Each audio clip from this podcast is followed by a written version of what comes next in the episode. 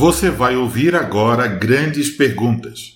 Perguntas sobre questões práticas com respostas a partir de uma perspectiva cristã. Conosco neste episódio, o pastor Pereira Neto. Pastor Pereira, como pessoas idosas podem servir no corpo de Cristo?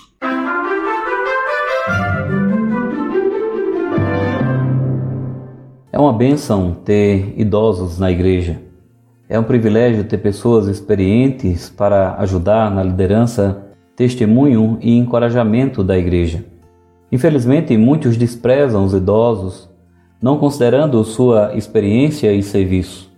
Mas na Bíblia é bem diferente. Lemos no Salmo 92:14: Mesmo na velhice darão frutos, permanecerão viçosos e verdejantes. O Senhor sempre demonstrou amor e cuidado para com os idosos. Em Levítico 19, 32 está escrito: Levantem-se na presença dos idosos, honrem os anciãos, temam o seu Deus, eu sou o Senhor. Os idosos merecem ser honrados. Eles vão na linha de frente na igreja. Por causa de sua idade, eles detêm experiência e, consequentemente, sabedoria pois já enfrentaram sofrimento e provações e assim podem ajudar aqueles que passam o mesmo hoje. E é na igreja onde os idosos podem servir melhor. Mesmo com suas limitações, os idosos, como filhos e filhas de Deus, devem ver o que podem fazer. Eles devem se interessar pelo próximo e pelos acontecimentos na igreja e também podem contribuir com orações eles ainda podem contribuir com seu testemunho e assim encorajar os mais jovens. O irmão idoso, que ainda desfruta de saúde e vigor, pode servir como presbítero. Essa palavra, aliás, significa ancião. Não que não podemos ter presbíteros jovens, mas o idoso traz experiência e também pode dispor de mais tempo. As Escrituras também dizem que as mulheres mais velhas podem ensinar as mais novas a amarem seus maridos e filhos e assim serem boas donas de casa.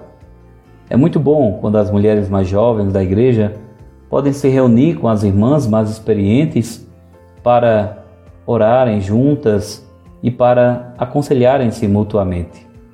Também devemos estar atentos às tentações da idade.